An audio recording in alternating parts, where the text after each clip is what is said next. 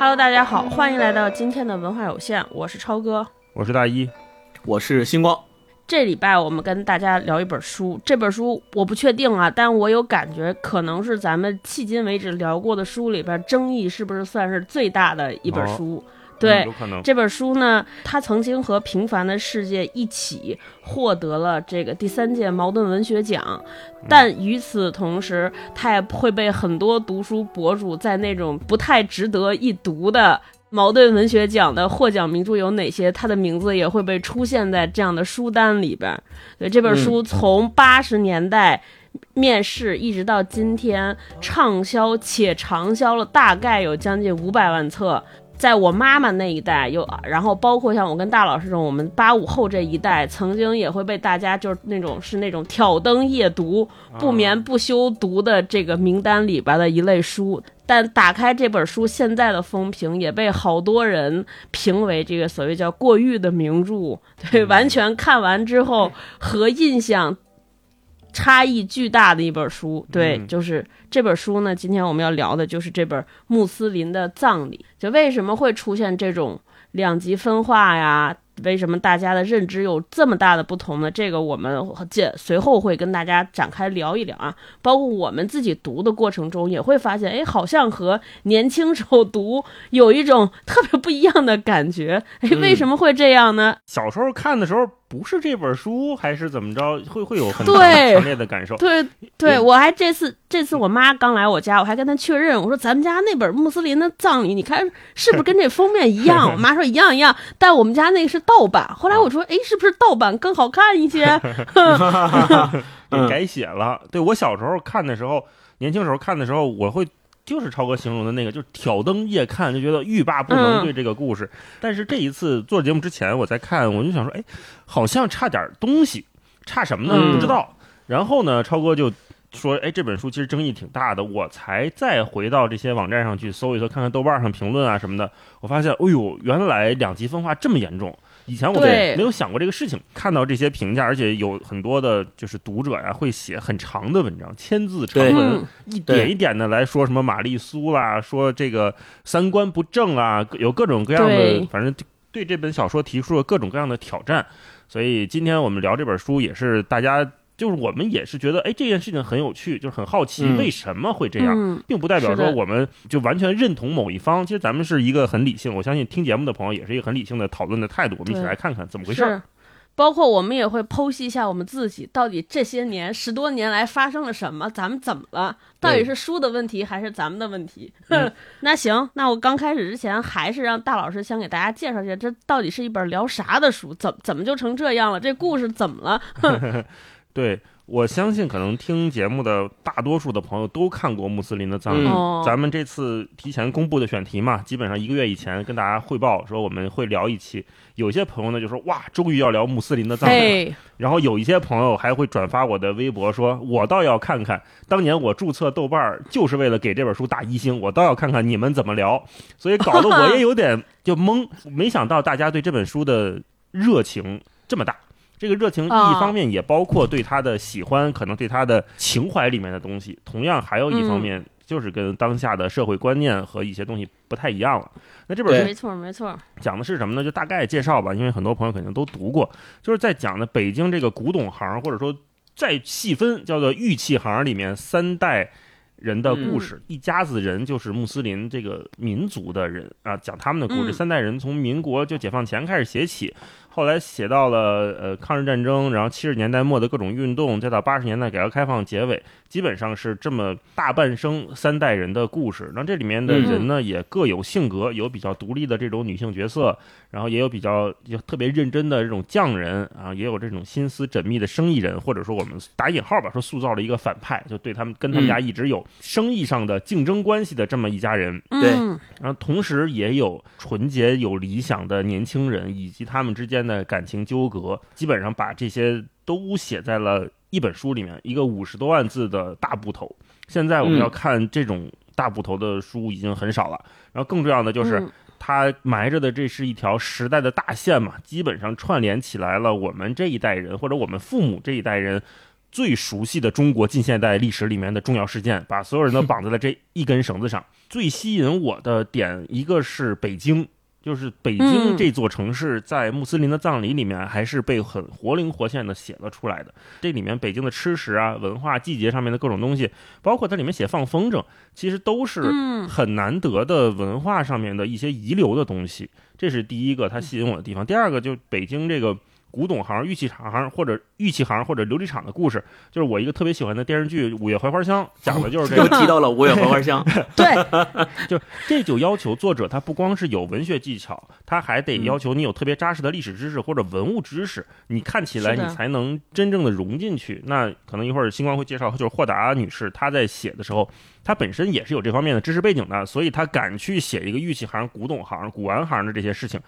对，嗯，就是一个我觉得很对我胃口的设定。这个设定和背景是非常对我胃口的。当然，就刚才像超哥说的，就这本书最大的争议就是茅盾文学奖，就是它是第三届茅奖的作品，同时期得奖的还有路遥的《平凡的世界》，然后第四届是《白鹿原》，然后第五届是王安忆的《长恨歌》，阿来的《尘埃落定》。当然，我们知道，就茅奖啊，因为它是中国文学创作领域可以说是最重要，甚至是没有之一的奖项。但同时，它也因为是中国作协创办的，在这么多年，它也毕竟的有一些官方的背景，有一些属于它的，就是大家对它的标准、标准或者争议，势必就会有一些意识形态在里面，有它的倾向，有它评奖的倾向，也肯定有很多作品非常优秀的，我们民间认为的优秀的文艺作品，跟毛奖失之交臂，大家有时候就会觉得，哎呀，什么是不是有失偏颇呀？呃，当然，我觉得就是所有的这种讨论、这种声音，包括我们今天来。录这集节目去读穆斯林的葬礼，都是非常必要的。起码对于咱们三个来说是非常必要的，就是因为所有的评奖，不管在国内还是国外，都不可能没有任何倾向，否则就没法评了。嗯，那毛奖它只是一种倾向、一种声音、一个方面，它是只是因为我们的特殊情况，大家会觉得这个好像是中国最重要的文学奖项之一，或者有这样的感觉。甚至，当然，大家对毛奖还有一种争议，就是说。有传言啊，就是说要求有些作品必须删减修改到符合某种价值观，你才能评选入选这个毛奖评奖。我们其实更重要的看到的不是说一个毛奖给了一个作品就代表着它它就完美了怎么样？不会的，它只是代表了某种评价标准，它符合这个评价标准。它的评价标准是什么？可能是我们今天这期节目要去聊的东西，是要让我们去看到的东西。不是说拿了毛奖它就是一个完美的文学作品，它不可能，也没有这样的东西。而且我觉得，就是咱们做文化线聊这些作品，也有的时候也不一定真的是咱们三个都极其喜欢、极其认同才能聊，而是说 这个作品它本身它产生的现象太有意思了，太值得我们去挖掘它了。然后我们才会去去看看，对，去看看这本书到底写了什么，以及那个跟时代错开的点是为什么啊？所以我觉得今天我们来聊穆斯林的葬礼这本书还是挺有意义的。大概就是这这本书就是这个情况啊。让星光给我们介绍介绍霍达老师。呃，霍达女士呢，她是生于一九四五年十一月，呃，本身是回族人，也出生于北京，现在是国家一级作家。刚才前面大一老师介绍了，她就出生于珠玉世家，就她的家族所从事的行业，其实就跟这本穆斯林的葬礼里面所描写的玉器行是有非常强的关联的，所以她才能够在这本书里面把这个行业的种种细节描绘的特别特别的真实。她在一九七六年的时候开始发表了文学作品，她的第一部小说叫《不要忘记他》。他，然后从一九八六年到一九八七年这十年间，他集中发表了很多部报告文学，比如说《绿叶的荣誉》《渔家傲》《万家优乐》《起步于皇帝陵前》，这些都是报告文学。其中，呃，《万家优乐》还获得过报告文学的奖项，呃，全国的奖项也是很有名的。一九八七年的时候，他创作了今天我们读的这篇长篇小说《穆斯林的葬礼》。一九八九年和九一年这两年。是由中央人民广播电台在电台全文播出了这本小说，当时是类似于广播剧的形式。这部作品也在一九九一年获得了呃茅盾文学奖。一九九零年的时候，霍达女士也赴美国去参加了爱荷华国际写作计划。你看，这个又跟我们之前聊到的那个作品，对，还有作家产生了奇妙的关联。就这个爱荷华国际写作计划，有很多知名的作家也都去参加过。呃，霍达女士也是其中之一。呃，一九九七年的时候，她写出了这个《补天烈》这个小说，呃，也是继呃穆斯林的葬礼之后又一部特别特别有名的由她写的长篇小说，也是在中央人民广播电台。还以广播剧的形式做了全文的播出，获得了什么全国的五个一工程奖等这些奖项。后来呢，他除了写小说和写报告文学之外，他也写过话剧的剧本，尤其是有一部话剧叫《海棠胡同》。后来由这个中国国家话剧院呃搬上了舞台，是由这个宋春丽啊、郭冬临啊、杨立新啊这些非常知名的演员演的。然后这个话剧的导演是霍达女士的儿子，他儿子现在也是中国国家话剧院的导演啊。所以整个这个就是呃霍达女士的一些简介。那我们从其实从这本穆斯林葬礼里面，我们也能看到，因为她本身是回族人的身份，同时出生于朱玉世家，她写出了今天我们读的这部作品，也是第一非常真实，第二有很多情节。我相信就取材于他所见到的，他所成长的生活当中，所以我们读起来才会有这样强烈的感情冲击在里面。嗯嗯，如果他不是。真正见过水凳，真正在那个水凳边上可能玩过、成长过，他不可能写出梁就是梁一清那个脸上、眉毛上都被玉粉粘住的眉毛上面的那个细节，像雪霜一样，就那种细节的描写是其实是断代的。就我们这一代不会再有这样的手艺人去这样的去做一个东西。对对对。不读这本书，我都不知道他们那个玉器匠人专门有那个水凳，是坐在那个上面要去做那个玉的，我都不知道这个东西是什么。对，行，那我们接下来就开始正式进入这本书啊。我们第一个话题先顺着聊一下我开篇提那个话题，就是咱们仨人阅读这本书的这个情感的变化啊。我不知道你们俩有具体的细节没有？我这本书应该是上初中的时候读的，就课都不上了，就一直有这本大厚书藏在那个书桌底下，咔咔跟那翻，而且就是是反复的看这本书。其实分为它的。目录分为两个线索，一类是标题里边含有玉的，一类是标题里含有月的。它其实是两两个年代线，就含的含玉那一部分就是长辈的那一条线，那含月的这部分是年轻人的这个较为年轻的家里边这个新生代。年轻女性的线，我当时上学的时候就是先读这个月的这条线，这条线应该是条纯爱情线。可能上学的时候，我不知道是是不是因为青春期啊萌动了，然后我就每天在这儿看，看完月再看玉。就是今天这次读的时候，真的是为了做节目，就是咬牙读。我说啊，然后甚至读的过程中有点怀疑自己，说我为什么年少时为了这些，哼，曾经痴迷于这种书，都有点稍微有点不好意思，就有点面露难色，有点小羞耻。就为什么？我就我读这本书的时候，我我们还在群里，我跟大老师聊过，我说就这本书真的是完全不符合我现在的阅读审美，就全是感叹号。全是啊，然后如果这个把这些里边的对白啊，就是换成声音配音，就觉得在看。琼瑶剧就都是那个，大家脑补一下，咱们小时候看那个，就像《还珠格这种琼瑶那种声音，就是周杰、尔康在那儿 大喊，说啊，你为什么新月？为什么这样一个你？我是一个独立的我，为什么还有我？我并不依附于谁，就很难想象说为什么我当时会为这种内容如痴如醉。这种标准，我觉得它是符合畅销书的特质的。但是就是我的这个既有印象中，我认为这个严。严肃文学应该没有人这么说话，就是他颠覆了我对文严肃文学的认知，所以我心里边还挺想跟你们聊一聊，就是你们觉得就整个咱们这个阅读过程中，就是首先我不知道有没有这种阅读感受上的反差，第二个咱们可以聊一聊说，哎，为什么我们会发生这种改变？第三个，我觉得我们也可以撇开去就放大的来聊一下，就像一开始我们还。聊的为什么这个口碑会出现两极化的分化？但它明明是一本那样的，当年真的是畅销书，街头热捧。我还跟我妈聊过，我妈说那个时候真的是人手一本，你没有读过这本书，就感觉没有年轻过。对，嗯，对，我们可以沿着这个都好好从头先跟大家聊一下这个话题。嗯，大老师，对对对。哎，我先说吧，就刚才星光说了一，就是介绍霍达老师以及这个穆斯林的葬礼这本书的时候，有一点非常重要，他就说这本书写完之后。在八九年的时候，在中央人民广播电台小说联播这个栏目被播放过，对，而且是多次转播。这是什么意思？就是因为超哥提出这个问题是一个特别好、值得我们去讨论的，就是一个文学作品，它和当下那个时代的媒介相接触的时候，它能迸发出多大的能量，以及嗯，这种热度能有效多久？其实我们除了穆斯林的葬礼以外，我们读过一些其他的作品，我们都会觉得，哎，这位作者好像在面向一个剧本写作，这位作者好像在面向影视剧写作。那其实我们在读穆斯林的葬礼，在我们二零二三年再回看一个将近四十年前、三十多年前的一本书的时候，我个人的感觉就是，它并不是一个完全面向文学的创作，对。哦，或者换种方式说，他对读者的所谓的照顾（打引号的照顾），照顾的太体贴、太细致入微了。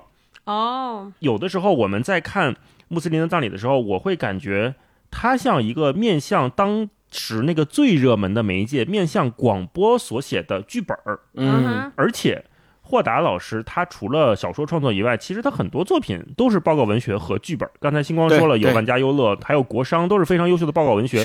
同时，他也写了大量的剧本，《红尘》《我不是猎人》《鹊桥仙》这样的剧本，都是他的非非常非常知名的作品。那剧本和我们所说的严肃文学的区别到底是什么？就是在我们这本书在读的时候，我们作为一些可能长期读书的爱好者吧，或者有一些很很很爱读书的网友，他们会产生的这种落差、这种不习惯。广播是什么？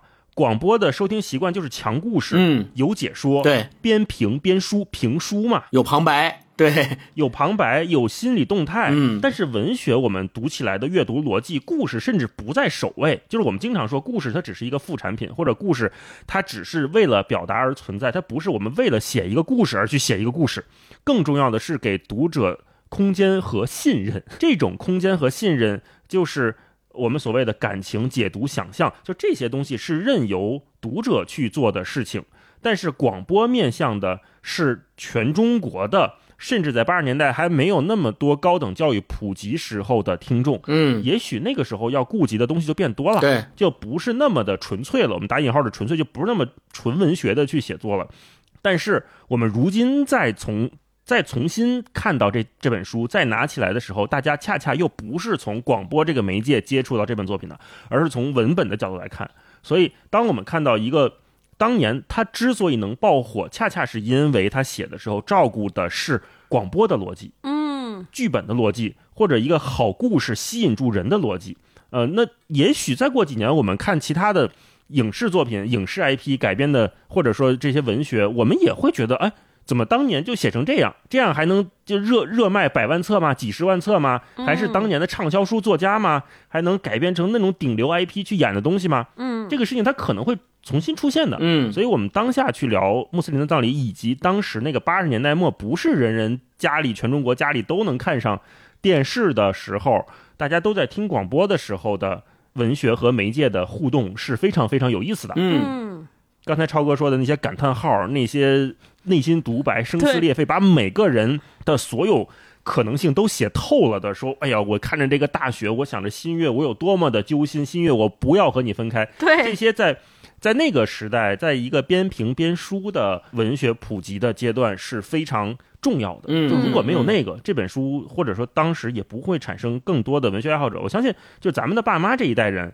很多也可能是听着这个小说联播听完的穆斯林的葬礼。对，嗯，如果把这个这个场景重新嫁接到过去三十年前，这个是太顺了，太成立了。它改编成 有声书，它是一个非常适合那个媒介的东西。嗯这是第一个，第二个就是时代观念的不同，而且像咱们都是中学时候看的，嗯中学时候看的时候，你不会从一个当下我们去阅读了这些书之后有了经验来看，我们只会看哦，呃，他们俩好了，他们俩不好了，这个爸爸又又跟妈妈吵架了，这个妈妈又又呲儿的爸爸了，嗯我们看的全都是这些非常具体的，能跟年轻的读者产生共情的东西。对，或者说，比如说我在鞍山矿务局当副科长的二叔，如果能读懂穆斯林的葬礼，能喜欢，那它大概率也是某种意义上的名著。嗯，嗯，这个就是穆斯林的葬礼。有些作品是负责开创先河的，有些作品是负责让更多人开始打开书、开始阅读的。嗯，它都是好作品，或者它某种意义上都是名著。如果我们再回到八十年代末，就是应运当时这种最大众的媒介写出来的作品，如今我们看肯定看到了非常多的局限。嗯，同时，这也恰恰说明了我们这一代人的读者在进步啊。我们提出了更高的审美需求，或者说是观念上面的讨论，嗯，这不见得是件坏事。而且，我们应该以一种怎么说更开放的心态去看到书里面人物的选择和他们的价值观。嗯就很多评价说这本书三观不正，但是，但是。写什么东西和鼓励什么东西是两码事儿，对我觉得这是一个常识问题，这这个根基不需要讨论。对对对韩子琪在英国的选择显然不是作者要鼓吹的生活和鼓励的价值观。嗯，对，那韩子琪最后的痛苦，这个其实是作者在告诉我们他选择的代价是什么。对没，错，我们读所有的作品。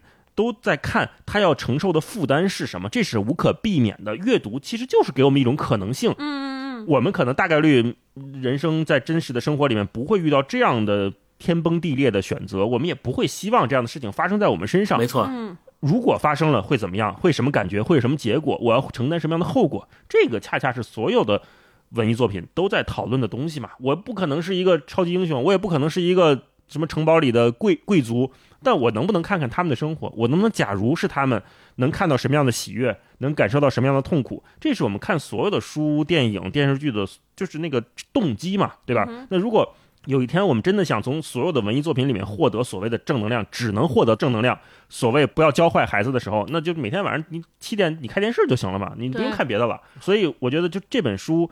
它给我们呈现的，或者我们可以讨论的维度非常非常的多。它有媒介的，有时代观念的，同时也有这个时代当下大家对文艺作品里面所谓呈现出来的价值观的反思和谨慎，这是一个非常重要的话题。刚才大老师说到这个，他在这本书刚写成之后，在中央人民广播电台以有声书或者我们说现在在做广播剧的形式，广播剧对广播剧的形式在做播讲，呃，就一下子让我感受到了，如我在读这本书的那种有点。呃，疏离感，这种疏离感来源于像超哥说的，它里边的用的那些语句和叹号的用法太多了，让我有点读不下去，确实有点读不下去。就是你浓烈，对，当这个文字它以文字的形式呈现在你面前的时候，你会有一些不适应感。但是如果我们设想一下，我们回到三十多年前，我们听广播剧，以广播剧的方式，它有旁白，甚至可能还有声效，有不同的人来饰演不同的声音角色。在这种情境下，我们再去听，它可能就不像我们现在在读文字这样的感受会完全不同。它不会是干巴巴的文字，让我们自己去想，呃，让我们自己去。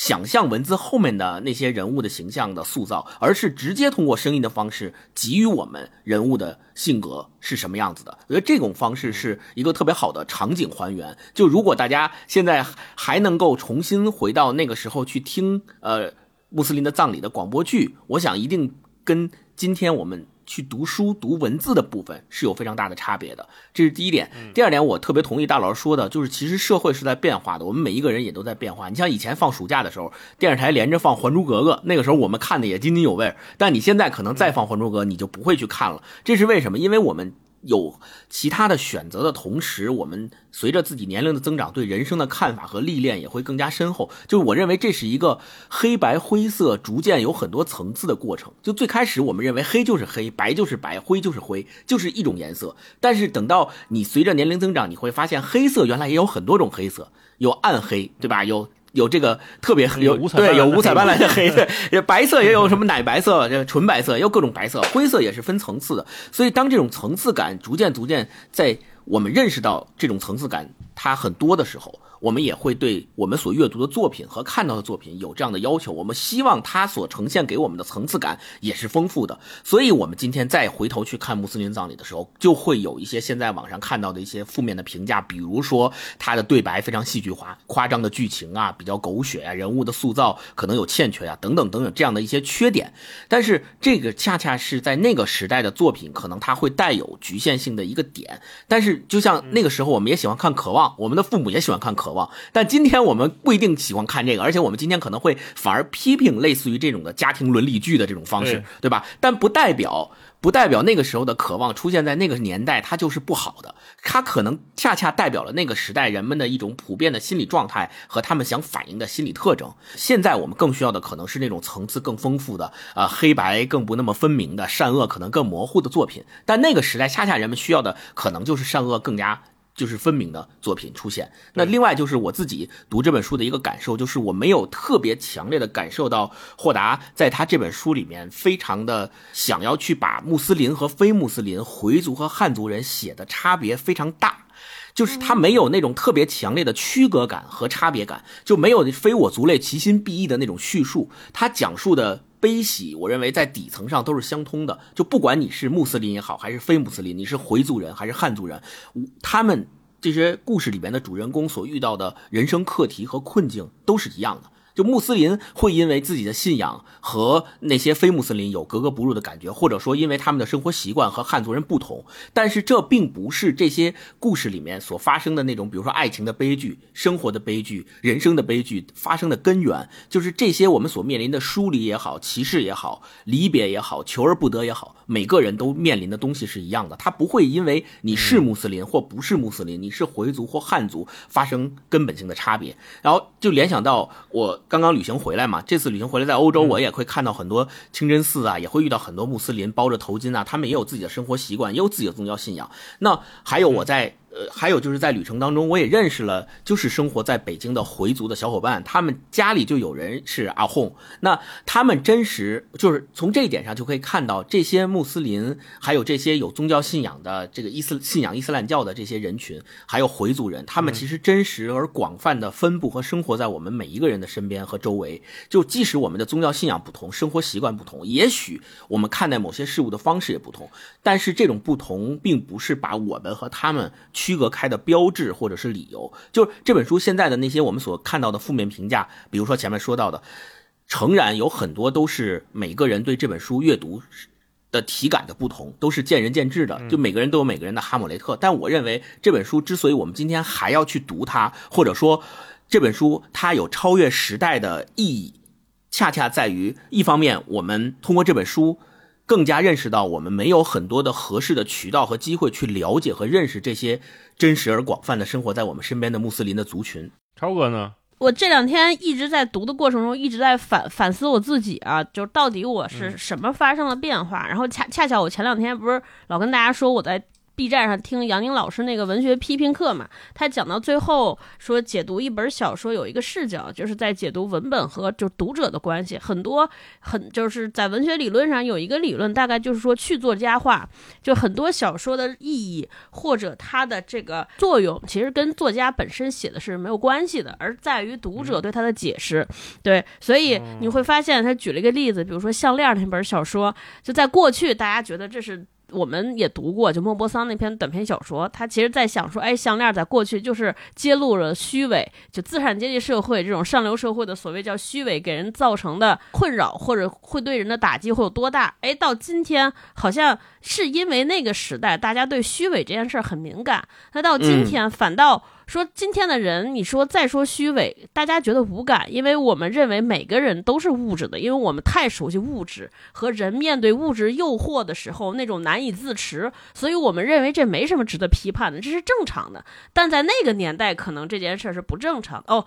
这个事儿就这个故事突然点醒了我，我一直在看，说我们都知道一个基础常识，就是说审美这件事的美与丑，其实是是它的边界是暧昧的，就会随着时代的变化。话很多书或者著作的评价会有非常大的质的改变，比如说特简单的《红楼梦》，《红楼梦》在当年就是低俗小说，对吧？包括 像《金瓶梅》，对。但后来你会发现，这是文学史上一个非常璀璨的明珠，对吧？写文学史都都得写好几本书才能把这个东西写完。那到底是什么决定了这个雅和俗的界限，或者审美的变换是要靠什么决定呢？很大程度上是和社会思潮和这些思。想的变化以及人们生活状态的变化，这是决定。这个审美的很大的一个因素，然后我再回看我自己，我说，哎，我为什么会我这些年审美发生了什么大什么变化呢？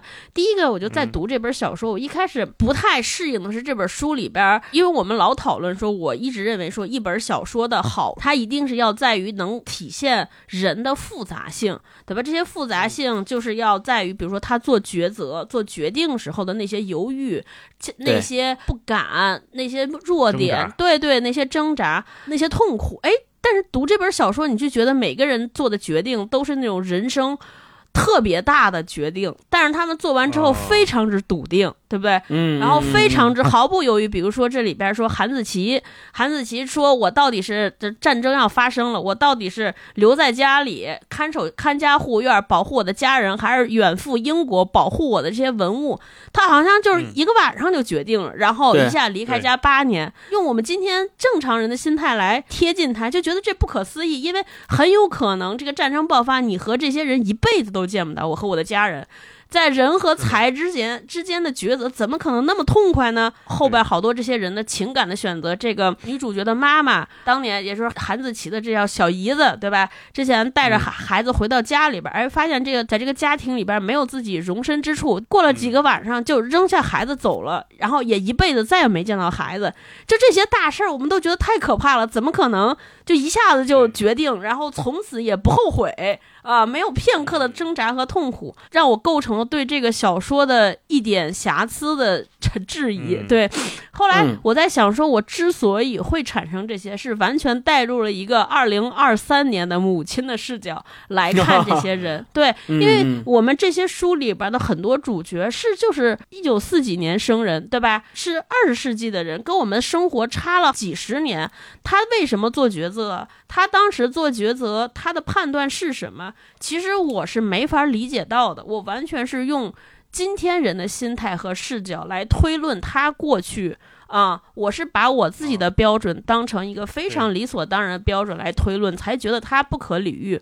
嗯，对，所以所以我觉得这个可能是我觉得这本书疏远的原因，就是在于我们的标准来套一个过去的标准，而且我把我自己的标准当成一个非常理所应当对的标准，这是第一个。嗯，大老师，嗯嗯。哎，刚才超哥说到这儿，我特别想知道，如果有听我们节目的，正好是我们的可能比我们大一些的长辈，或者是我们的父母亲辈儿的听众，也可以留言跟我们说一说，就是如今如果您再重新看《穆斯林的葬礼》这本书，能不能理解他们的选择？因为刚才超哥说这个角度，我我以前没想过哈，就是。也许不同代际的人在面对人生抉择问题上面的选择会截然不同。对的，这种截然不同，一方面是呈现在结果上的，就是我选择 A 还是选择 B，可能不一样。同时还有一种截然不同，就是表达方式的截然不同。嗯哼，你像我们以前做过跟爸爸聊聊天的那一集嘛，对，就是我们的上一代人是不表达的，或者说他们是压抑自己的，太多事情他们只在自己的心里面可能盘算完了之后。得出一个结果，对他们不是一个习惯表露自己情绪和内心。刚才超哥说那几个词：脆弱、挣扎、不安。他们不去表达这些，不去表达的原因可能有很多，可能是对时代的不信任，可能是对自己生活的另外一种看法，都有。所以在面对这样种种的不同的时候，就代际之间的人对在时代错位的时候，他们的选择，嗯嗯，我我特别想知道，就是如果您正好就是跟我们是。就是可以说是简单意义上的上一代上长辈或者上上一代的听众的话，我特别想知道你会怎么，如今你会怎么看他们的选择？嗯会如果是打一个不恰当的比方，如果是大部分的我们的长辈们都认为韩子琪的决定或者是军币的决定，他们的做法、冰玉的决定是可以理解的，是可以接受的的话。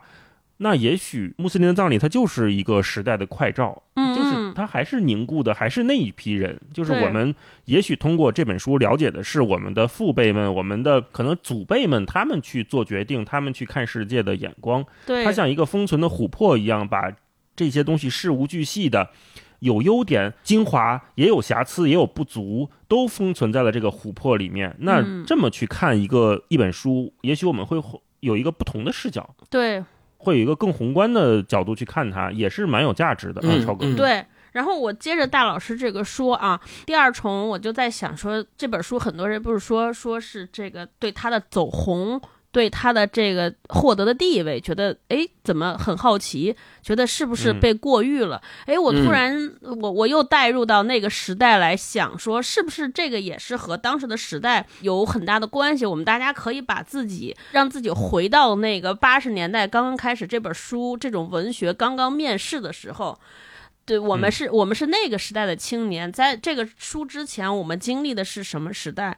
我们经历的就是那些对，就是那些灰雨露的时代。对对对，就是那些非常灰色的，就是没有什么颜色和色彩，大街上都是一样的黑灰，对吧？或者军绿色，呃，然后每个人都对，没有人。没有人表达，不要说表达爱情了，站在面前说我要追寻爱情，我在追寻一个可能别人看来不合理的爱情，就是你都会怀疑说，我是不是不应该有爱情？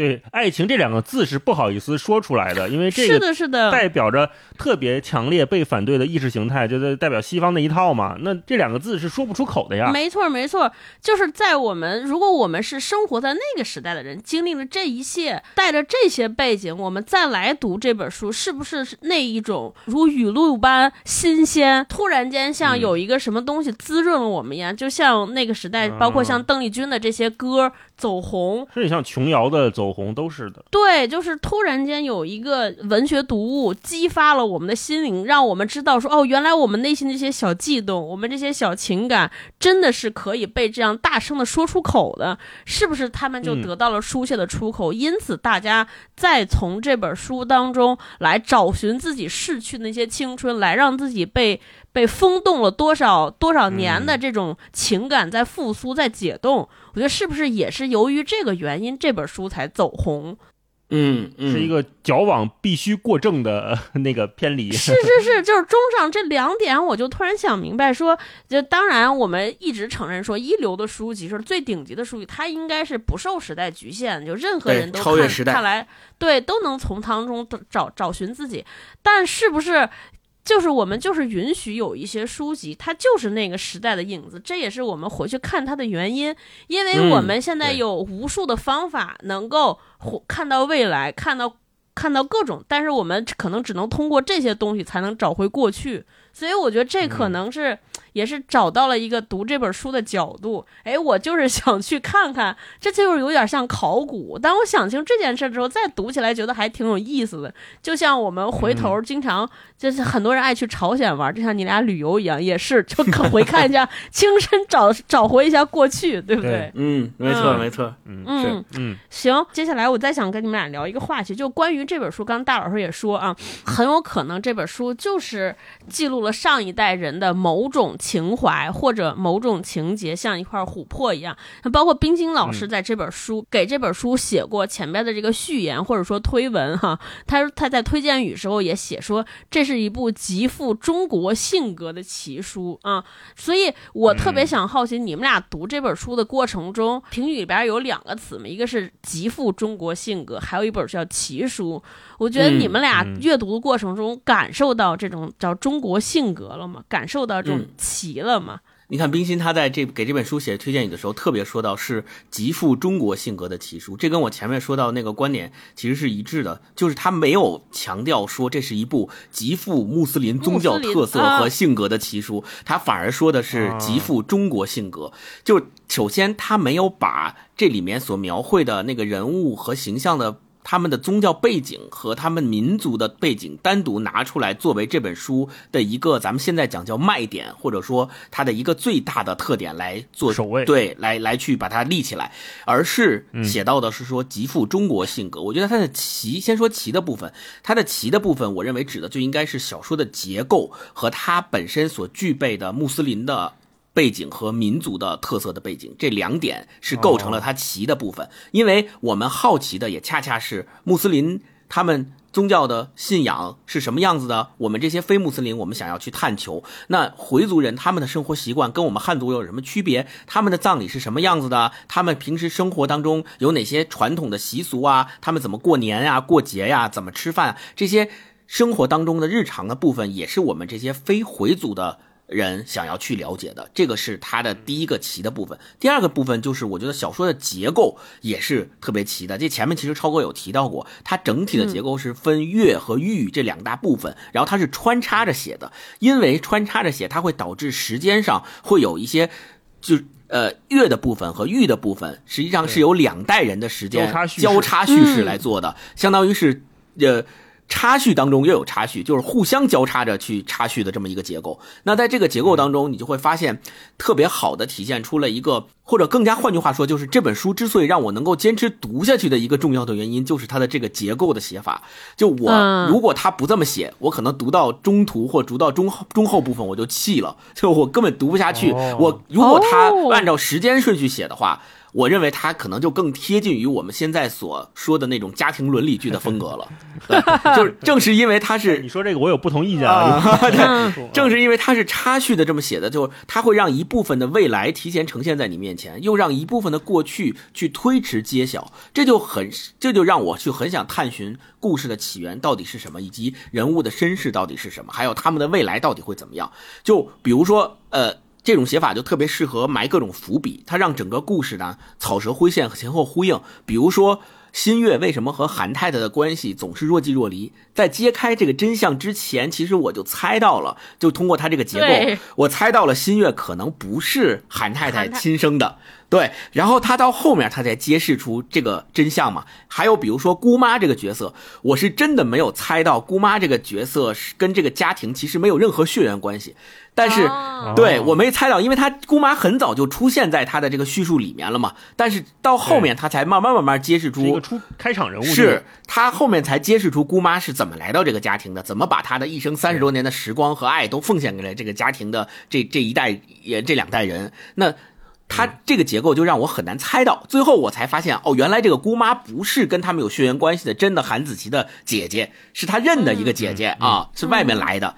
然后还有比如说韩子琪跟梁冰玉的这个爱情的悲剧，或者说我们现在讲说韩子琪跟玉的这个爱情，其实实际上是映照了。呃，他们的第二代新月跟楚老师后来的这个爱情的悲剧，这有有一部分是可以前后呼应的。我觉得这个也是他通过这个结构所把这个书呈现在我们面前的一个呃奇的部分。然后，哦再回说到说为什么说极富中国性格，因为我们会发现这里面所有的人物的形象和他们所做的选择，他们的在面临人生的很多重大的抉择和困境的时候，他们所呃。他们的心理动态和他们最终为什么去选择这条道路去走，就特别中国。就每一个、对特别中国，就每一个中国人可能都会像他们一样做出他们跟他们一样的选择。就我们很能理解他们作为一个中国人，作为一个中国的读者去读他们的故事，我们不会是像读一个西方的作家或者是读一个外国作家写的外国作品一样，我们可能不太理解，因为种种原因，是不管是时代也好，还是社会环境也好，我们可能不太理解他们为什么会做这样的选择。但是读这本书，我觉得在这点上是没有任何障碍的，我们非常能够理解他们为什么会做出这样的选择，而且整个的故事它的建基于是中国的时代背景。前面大老师也说了，我们一起经历过那么多的呃故事，包括这个抗日。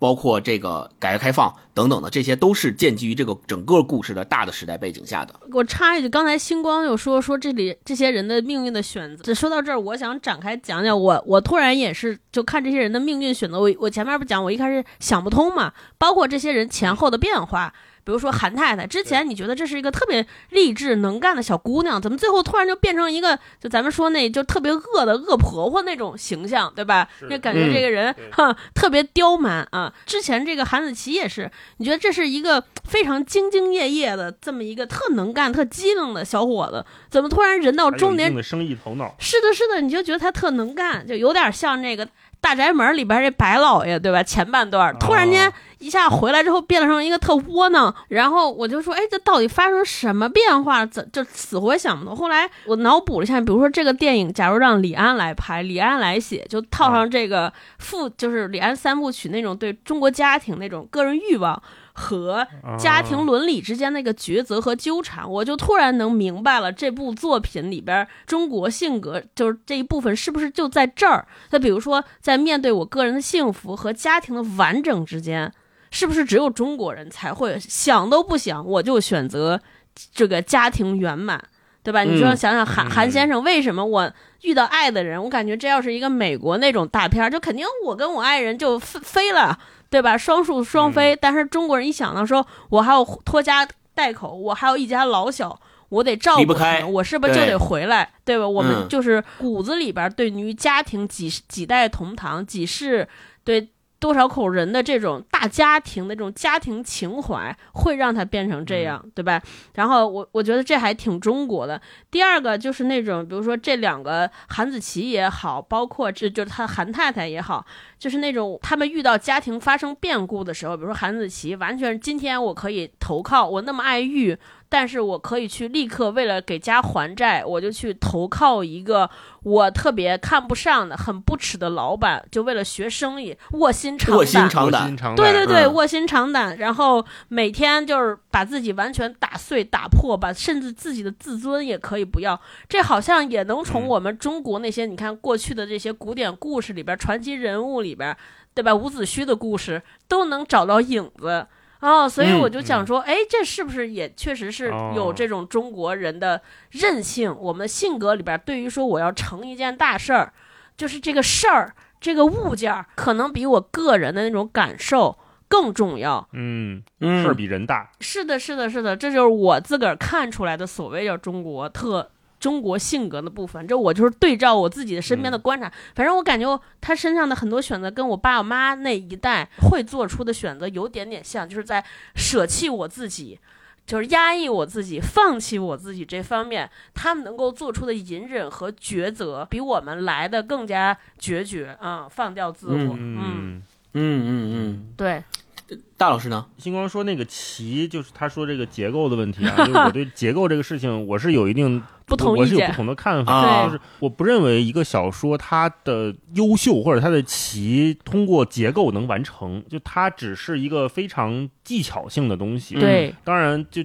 我们还是，如果是真的就不盲目拔高历史进程啊，就回到八十年代的那个时候，就我们能看到这样的书写，其实是齐的，是有一定的奇观的。可是，在我在这次在读这本书的时候，我不会觉得这个双线叙事是在它不是一个底层的东西，它本身这个故事这些人，如果按我们现在的的审美标准或者说是喜好来看的话，它应该会应该能刻画的更丰满，对，而不是来靠一个悬念吊着我们继续往下读。嗯靠着悬念来吊着的事情，它永远只能读一次，这个故事就结束了。就像我们之前聊过的一些作品一样，我们说我们不会再看第二遍了，因为我们知道最后怎么样了。嗯嗯知道这也是很多电影、电视剧都是这样的。如果一个作品怕剧透，那它大概率不是那种最一流的作品。最一流的作品，就像李安的不怕剧透。《你是男女》，我们都很喜欢嗯这种、这种作品，就你可以反复的看每一个场景，反复的去琢磨。对，你最后的结果是什么，也许都没有那么重要了，更重要的是作品本身。所以，在我看这本书的时候，它这两条线交叉叙述的时候，我会有的时候我会想，韩太太是一个人吗？就哦，对吧跟你？们有的感觉是一样是的，是的，中间他那个坑节儿，就是他两条线交叉的点是到底是什么？嗯，是韩太太，就是这个君璧，她是不是有什么遭遇了什么不幸不测，她不在了吗？换了一个韩太太，因为你看她其实她有在刻意的用人称来模糊这个事情。对君璧在和写的时候，他韩太太为，什么一直在说韩太太、韩太太，而没有说君璧、君璧这个人称？他他替换了，嗯其实也是一个障眼法嘛。嗯那障眼法就是给读者一个暗示，就对就我就接受了这个暗示，我就说那韩太太她最后到底是还是不是君璧？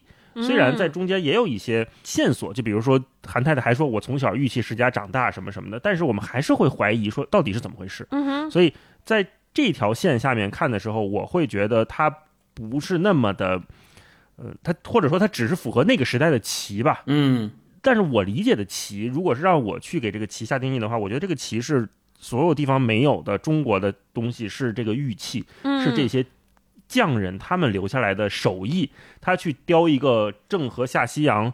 通过一个二维的图，然后借由影壁上面三维的雕刻获得了灵感，然后在一块大玉上面把郑和下西洋按他的说不是刻出来，是这个东西已经在里面了，我们把它挖出来。这样的匠人的逻辑，这样的造物就是神一般的技艺是奇的，是我们在其他地方任何地方都看不到的。还有他收藏的文物，对吧？那些珍奇异嗯宝，对这些珍奇异宝也是，就是他韩子琪他最后办那个大展的时候，对对对就是把蒲寿昌也请过来，嗯对吧？他一样一样，他倒着放，就是先从最容易见到的给你放门口，大家已已经震惊了。就是参观他那个展的过程是一个不断被震惊的过程，嗯，最后到蒲寿昌，他到最后一个柜子面前，他已经走不过去了。他因为他倒数第二个已经把他震撼到不行，他已经走不过去，但他明明知道那边还有一个最震撼的奇珍异宝。嗯这个奇是只属于中国的，只就只属于我们这一片土地和这几百年人传下来的东西。哎，啊，我我特别喜欢这部分的棋，这也是哦我很喜欢看很多古玩行的东西，戳动我 DNA 的那个 是那个、那啊个那个元素。就只有中国有啊。然后所谓的极富中国性格，嗯、其实如果让我们现在去归纳什么叫中国性格，我们归纳不出来。没，错没错，中国性格这四个字太太大了，对，太大了。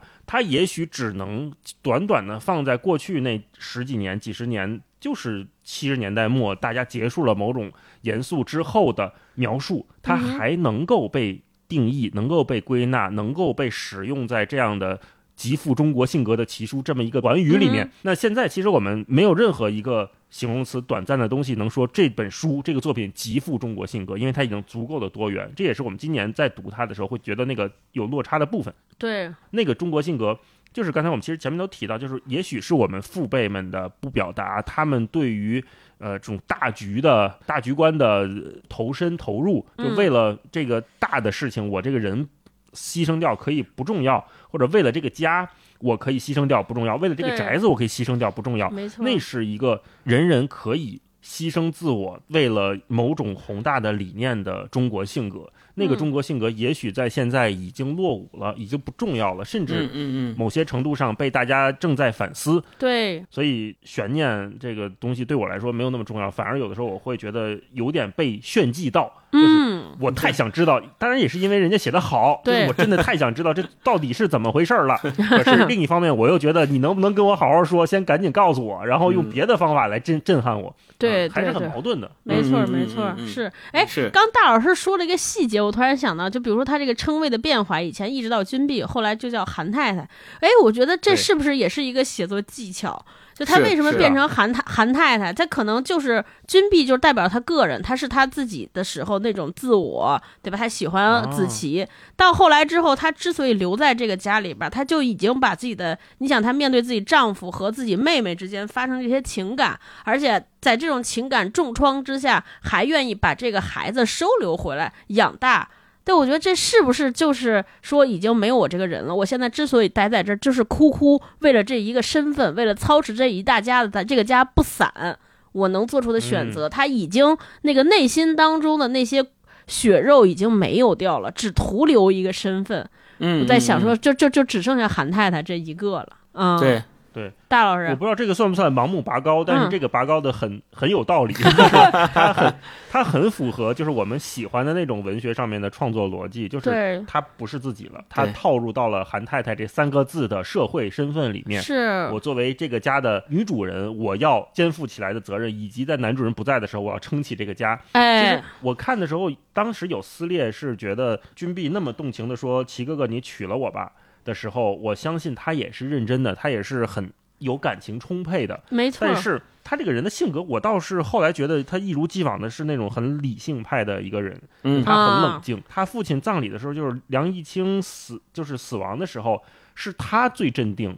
当时嗯的梁义清的夫人就已经就懵掉了，就嗯不知道该做任何事情。是对对对，大女儿这个君碧一直在主持的所有的事情，她甚至都没有哭。是。嗯啊，说我爸不能在这儿，就这个尸体不能在这儿再陈放了，他要有他的仪式，然后有各种的阿訇过来帮着做，他非常冷静的在做这一些，然后甚至这么去推论的话，就是他跟韩子琪说：“韩哥哥，你娶了我的时候，他也是在为这个家去着想，嗯他想的是我作为哦长女我如何能让我们这个奇珍斋继续的走下去。”没错，所有人都在为着这么一个东西去付出。嗯，为了家庭，奇珍斋这三个字，这一块匾，玉魔写的这几个字，这一兜子，就这一家子的宝物，真的值得这么多人付出这么几代人的心血去来守护吗，为之牺牲嘛，为之守护嘛？这是这本书提出的给我们所有人的问题，这也是我们。很多读者在如今看他和当年看他时候分道扬镳的那个点，那个分岔路就在这儿。就是，我们到底能为这些东西付出多少和牺牲到什么程度？嗯，嗯如今两代人的答案已经不相同了。对，肯定不哎一样。是的，是的，是的，我觉得我们所有的冲突就来自于这儿，就是到底什么才是应该被我们珍视的东西，对吧？用用我们来讲说，一个人这么爱另一个人，那齐哥哥，你娶了我吧，两个人从最苦的时候一直结发相行，到走到今天，面对另一个人的背叛，我觉得他一定是情感是激烈的，对吧？我得跟你进行他带着委屈的，对，也受不了了，怎么可能还能在一个屋檐下生活这么长时间？我觉得是我嗯们嗯。现代人的视角完全完全无法理解的这个事情。对对对。对，对是，可是我们又要同时相信，的确会有很多人在当年那个情况下是这么一辈子生活下来的，没错而且这件事情也许不在少数。嗯。有的时候就是我们的长辈、我们的父母辈都会觉得，我这一辈子要不是为了你，我早就不受这个罪了，我早就不忍这些了，是。对吧？我们从小都是听这个话长大的，对对。那这个话一代一代传到，或者一代一代倒推回去的时候，它就是这么的一个逻辑嘛，嗯就是所有人做出的选择的逻辑。是的，嗯是的，是的，嗯哎，这个嗯就很合理了。你看，这个走到这个节目走到这儿，这个扣儿可能解开一点点了 啊。是是的，哎，我接下来想跟你们俩聊聊，就是穆斯林葬礼这个名字。就为什么我特别想聊这个名字呢？我当时被这本书吸引，就是因为这个名字。我当时想到穆斯林的葬礼，我觉得它的开篇会不会就跟咱们当年读《百年孤独》一样，从一个葬礼开始，因为一个葬礼让我哦想到了很久。结果我就这个葬礼嗯迟迟不来，就那种隆重的画面，一直到最后才出现。但是最后出现那个人，他其实是一个在我心目中，我觉得是这个小说人物里边最无足轻重，就反正对我来说冲击力最不大的那个人。我认为我脑海中的这个穆斯林葬礼的这种，应该出现在梁义清身上，就是这个哎有玉器手艺这个师傅身上，对吧？他嗯，传承了那么多秘密，对吧？他又是穆斯林里边这么一个有代表性的人物，结果他这没有风轻云淡就走过了，反倒是一个新青年的一个小小女孩身上又走了一遍对，啊！我就嗯看到这儿，我当时就特别不解渴。就这个嗯葬礼怎么就是哦这样呢？我以为至少我得觉得围绕葬礼来，但是也没有没有围绕葬礼来处理，所以我挺挺想听听你们怎么理解穆斯林这个葬礼，到底这个葬礼指的是啥？为啥嗯而办？它为什么值得嗯成为这部这么重头小说的一个标题啊？大老师你嗯怎么看？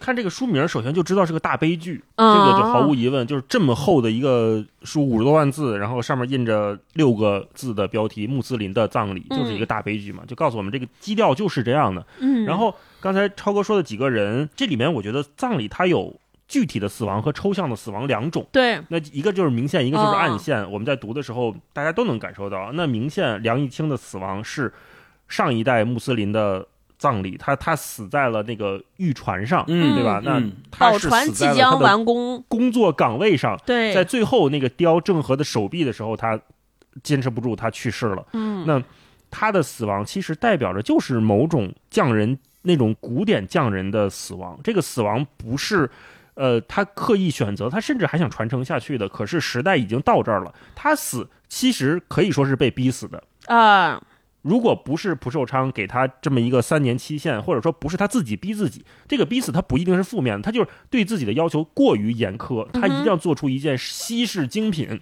对，他有那种匠人的执着，可是匠人的执着在蒲寿昌所代表的那商人种资本面前、商人商业不重要面前的时候，对，不重要，嗯嗯，甚至是一个很低劣的，就是不赚大钱的匠人。蒲寿昌、嗯人家就是耍耍嘴皮子。签个合同，就跟那个外国人把这东西定出去了，嗯然后跟梁义清再定一个合同。他没见过合同，他没定过合同，他只知道这个东西我三年我得交活了，嗯我得把这东西做好。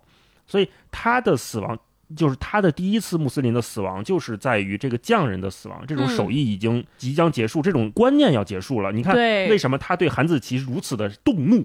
就是因为韩子琪跟他说：“哎，要不然咱也直接跟外国人那个亨特老外做生意吧。对对对，对他就急眼了，他就急了。坏规矩，一是坏规矩，嗯就是你一个学生，你怎么敢跟我说这些？另外一方面的急，是因为我觉得他也不自信了，他也知道亨特先生和蒲寿昌所代表的，甚至韩子琪跟他说出来的这些话，代表着不可逆的大趋势。我已经落伍了，哦我没有办法去抗衡了。韩子琪做的那个玉的小兔爷，在这个什么中秋的时候就卖的特别好，他看到这些了。嗯，可是他作为一个善良的人，他不可能说去打压徒弟，说你这玩意儿都不不不入流什么的，他不是那种人，嗯，所以他的死亡是一个时代的终结，是被逼死的。对对对。然后就第二个死亡是新月的死亡。那新月的死亡，我们可以看到，它其实已经跟所谓的古董玉器没有任何关系了。嗯，它代表的是新青年为了理想去，为了理想主义去赴死的状态。这个理想主义，这可能就是爱情，就是他在一个如此美妙的花季，他不得不面对一个生理上的不可抗的因素，他死掉了。那他的这个死亡，其实到后面已经变成了一个现在打引号叫玛丽苏的爱情的小说，好像是不得不死。然后中间还有一些观念上的断裂和死亡，那就更明确了。其实那刚才我们都说说半天，就韩太太和就是梁君璧，他嗯新的死亡，她的新的死掉就在于她坚持了那么多年之后，她的先生和她的妹妹回来了，带着一个那两个人的孩子。嗯这件事情对她来说，就是心就在那一瞬间就死掉了，就没有任何可以就死的像灰一样。嗯同时她又肩负着一个韩太太的角色，她要把韩新月像自己的亲生闺女一样养大。在这个过程当中，她每一次看到韩新月，她都想到的是她妹妹和她丈夫对在英国的，我们就说这种不伦的感情。对，嗯这是她无永远无法接受，但是又要永远面对下去的。她不可，她不能再像，呃，梁冰玉一样一走了之了，不可能。他承担的是这种家庭的责任。他对韩子琪的感情就在那一瞬间也死掉了。对在我们看整个过程当中，有这种玉的碎裂，人有人对宅子的买来卖去，其实都是这种。交换，我们就看在一个厂里面，所有人在交换东西，同时还被交换的就是每个人的命运和每个人的理想，都在被这些东西动荡着。嗯看上去的两次葬礼，也许不是那么的气势宏大，不是我们想象中的拜神一样的那种状态。可是他确实在写的是这几段时代当中，人们观念到这儿就断裂了，就断掉了。那我们如今 再回来，就再读穆斯林的葬礼的时候，同时也感受到的是某种过去的东西，就是断掉的东西。啊对，嗯就很多嗯东西嗯就是断裂了，又不知道是什么东西，难以形容的东西给它续上了。穆斯林的葬礼，在我看来，我不知道为什么，我读出了很多就是反抗和斗争的意味，所以我中哦中间有一度想说，为什么那么受八十年代受欢迎，是不是就是因为这样？就是我觉得他们每个很主角都好像做出了一点对于当时时代的叛逆，比如韩子琪，他是对于。旧时代商业秩序的一个叛逆，因为旧时代商业秩序就是手工业者，我只能做东西，我是用手艺糊口。然后蒲寿昌呢是靠生意，就是说他他师傅说靠一张嘴老买老卖，来来生中间商来来怎么样？对对，中间商。嗯，所以他就说，所以他们手工艺人的地位就是很低下。那韩子琪说不信，我要走出去，我就不相信了。然后他的师傅，我觉得也是，他的师傅说，我为什么要接这只船？不是为了这些钱，也不是因为他的难，是因为我要做郑和，郑和也是我们回回，就是他们嗯自己、对他们自己人称自己穆斯林是回回。他说我要为我们过去穆斯林里边也出过这么伟大的人物，我要给他呃是做一个转换，对，用他的手法来纪念他。我觉得那个时候，因为穆斯林可能在那个时代也是相对于小众的，他也一直在说我要让我们的族群弘扬，让让他们被光大。对，所以我就觉得，哎，那他是不是也是一个反叛者？那后边这个新月和他妈妈的这个爱情就更是反叛者了。哎，我就觉得这些可能有一种斗争的意识在，因此会被很多人欢迎，因为让好多年受压抑的灵魂得到了一些复苏和鼓舞。虽然这些反反叛都不是很成功，但我觉得他也有一些萌动在啊，所以我我就从这个角度讲，我好像能理解为什么那些人为什么在那个时代这本书如此受欢迎，可能就是这些冲突让我们要让有些人感受到了鼓舞，同时也让很多人得到反思。就像大老师刚才说的，就是你们那些行为、你们那些守护、你们那些付出是值得被鼓励的吗？对吧？是嗯值得的吗？啊，嗯嗯嗯，或者说看到那些付出，你要知道代价和牺牲的那个有多大。啊是的，是的到底牺，牲的是什么？嗯你可能是毁掉了一个人的一生，嗯这都有可能。嗯嗯，星光，哎，就这个关于这个问题，我特别想用这个这本书里面的后记，霍达他自己写的一段话，是他怎么确定这本书的标题的。他后记里面就写说，早在三年前这本书连影子还没有的时候，我就已经确定了书名《穆斯林的葬礼》。就他在写这本书之前，是先写的这本书的书名已经确定下来了，叫《穆斯林的葬礼》，然后他才开始动笔去写的。而这而且这还不是全部，他确定了这个名字之后，他说：“我曾经激动地告诉了几位同道，她们都是女的，几乎和我一样激动。说，仅凭这个名字就已经使她们仿佛看到了这未来的作品的模样、风度、气质、格调。啊，她说我当然不知道他们是怎么设想的，但我很高兴。于是我向他们讲述了还没有写出的故事。你看，他这儿特别强调了，他是给他的朋友们提前讲述了他要写的故事。那个时候他还没有把它变成文字，没有动笔。那我们就可以知道，当他在讲的过程当中，他一定就是按后来我们讲广播剧里面讲故事那种方式跟他的朋友们去讲的。而且他把它录成了录音机，他甚至于有的时候对着录音机讲给自己听。他说这是对副稿的一个考验，如果不能打动别人，就不能打动自己，写出来还有什么意思呢？这个是他在写这本书的一个真实的经历和过程。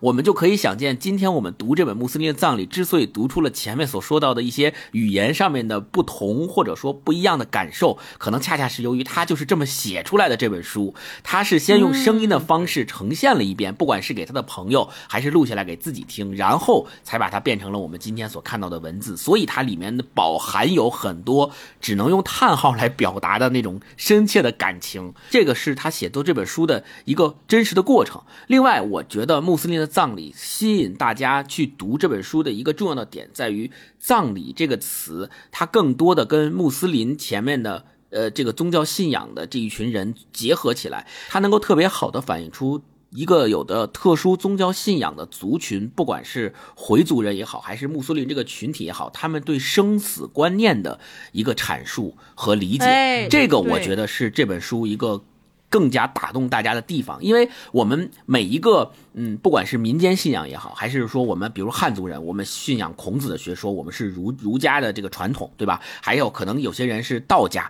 那有些人是基督徒，有些人是佛教徒，有些人是穆斯林。我们有各种各样的宗教传统和生活习俗，我们对生、对死、对在生死之间每一个人怎么去过这段生活，都有不一样的习俗和安排。那么这些安排到底是怎么塑造这群人的，以及穆斯林的这种生死观是怎么让他们？以现在的这样的生活的面貌是世人的，以这样的生活面貌去生活在这个世界上，和我们这些汉族人和我们这些非穆斯林一起生活的，那他们跟我们身上到底有什么不一样？他们通过这样的生死观对这个世界有什么不一样的认知？这个可能是这本书他想要揭示的另外一部分特别重要的主题。通过对葬礼以及这本书里面描述的很多穆斯林的宗教的事无巨细的。特别细致的描写，我们第一能够满足我们对他们的好奇心，第二，我们通过他们对生对死的认识，知道了他们这个族群的人是。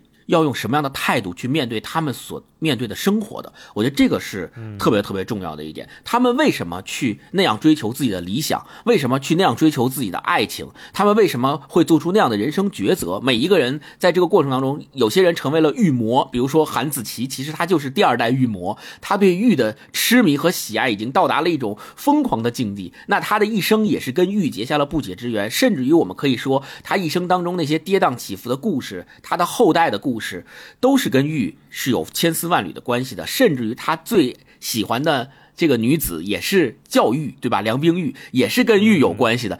那他的一生都是这样度过的。那。他作为一个穆斯林，他对生命的看法，他对生存、对死亡的看法，一定是深深的影响着他。所以这本书被冠于穆斯林的葬礼，其实是从死亡这个每一个人都要面临的结局的角度，从后往前看，所谓的向死而生。我们。当我们知道这个族群的人，我们知道我们怎么去面对死的时候，也许我们就能找到我们面对生的道路，我们就能找到我们怎么去生存，怎么在这个人世间找到自己想要去追求的那个东西。我觉得韩子琪他用他一生的行为和选择回答了这个问题，就包括呃梁梁毅清，包括韩新月他们。重点去描述他们的穆斯林式的葬礼的这些人物角色的形象，其实他们用他们一生的选择回答了这个问题：他们如何选择了他们的生，然后他们留给大家的死是一个什么样的葬礼？我觉得这个是这本书特别打动人的地方。嗯嗯，整本书就是一个葬礼的大仪式，它不是我们理解的狭义的。红白事的那种描写，而是通过这些人的命运去告诉我们，就金光说的特别好，就是你不知道你如何面对死，才能决定你如何面对生嘛。嗯，那行，那我们接下来进入这个片段分享环节，大儿先来一段。嗯，好，呃，我先分享一段，就是我觉得写的特别北京城的，因为它里面呢，我也想分享这段有些地，哇，咱们那话特别北京味儿画了我跟你说一段？嗯哦，那哎，那来那那我往后分享一段吃的的。嗯嗯它这里面中间是有有一些写的有一点点割裂的，因为它里面既有每个人物的对话心情，同时也有好像作为讲述者的评述啊，就是我们对，好像是好像在看一个太全，就是一个评书评书文本，嗯。就是你会突然出来一个上帝视角跟你说，嗯。哎呀，这个时候这几个人怎么怎么样，怎么怎么样啊、那这样的描写，有的时候它是在以一个挺像纪实文学的，就是他会给你介绍这个民族的风情是什么样的，风俗是什么样的，然后这这个城市是什么样，大家吃什么。嗯同时，他有的时候又会借由呃人物角色之口把这些东西说出来、问出来。当然，我们现在可能觉得一些比较正常规的处理方式，就是最好让人物通过对话和行为自个儿让读者理解他们在说什么，或者你设置一个像华生这样的角色，嗯就能永远问福尔摩斯问题嘛。啊，嗯对，这本书里面，它确实是很多东西，你感觉是它突然就出现了，就在描写这些计时的东西，但同时计时的也相对很也是很精彩的。嗯，这也跟霍达老师他这么多年写计时文学、报告文学的功力是分不开的。所以看的时候呢，有的时候我会来回跳。我跟大家分享一段韩子琪吃涮羊肉的部分，哦那个这块儿给我看的，啊那叫一个馋。这个我也画了，嗯呃，是一个冬天哈，瑞雪把纷纷扬扬的飞絮均匀地洒向千年古都的每个角落，宫殿和民房、大街和小巷都铺上了一层松软的白毡，把本来高低参差、色彩斑驳的城市统一了。连穿梭奔走的公共汽车上的大煤气包也变成了白色，仿佛驮着个巨型玩具气球来来往往。临近春节，街上人流比往日更要拥挤。披着一件风雪，在一家家商店门口进进出出，极有兴致地选购年货，充分地发挥着手中的票证的作用。这个票证也是很有时代性的，嗯 现在已经没有了。韩子琪坐在王府井大街东安市场北口东来顺饭庄的楼上雅座，无心欣赏窗外的雪景，眼睛只盯着紫铜火锅中沸腾的开水发愣，仿佛在研究那小小的波涛。愣一阵儿，便懒懒地抬起筷子，夹起一片薄薄的羊肉，伸到沸水里一涮、两涮、三涮，在最准确的火候捞出来，放进面前的佐料碗里一蘸，然后送进嘴里，慢慢地咀嚼着。他其实很饿，但仍然保持着多年的习惯，绝不狼吞虎咽，也不发出吧唧吧唧的粗鄙响声。吃东西不只为了充饥，而是一种享受，不能把好东西糟蹋了。即使在这粮食奇缺、物价奇贵的年代，他也没要白菜、粉丝那种只配做填充料的东西，只要了两盘肉片和一小碟糖蒜。吃一片肉，再咬一点糖蒜，慢慢的品评辣中带甜、甜中带辣的滋味。他没有要酒，酒是穆斯林的禁忌，他恪守着。和许多穆斯林一样，也不抽烟，即使在愁肠百转的时候，也绝不喷云吐雾借酒消愁。他平生的嗜好，除去倾注了满腔心血的美玉珍宝，便是清真饭庄的美味佳肴了。他是东来顺常来常往的吃主，熟悉这里的一切，几乎像熟悉他所现身的奇珍斋和后来供职的特种工艺品出口公司。他咀嚼着鲜嫩可口的肉片儿，涮肉何处嫩，要数东来顺。这里的羊肉之所以为别处所无法比拟，自有其独到之处。一律选用内蒙古西乌珠穆旗的阉割绵羊，经过一段时间的精心圈养，再行宰杀，只取模当、上脑、黄瓜条和大小三叉。一只四五十斤重的羊，可供涮用的肉只有十三斤。冰冻后，以极精的刀工切成均薄如纸的肉片，放在盘中，盘上的花纹透过肉片清晰可见。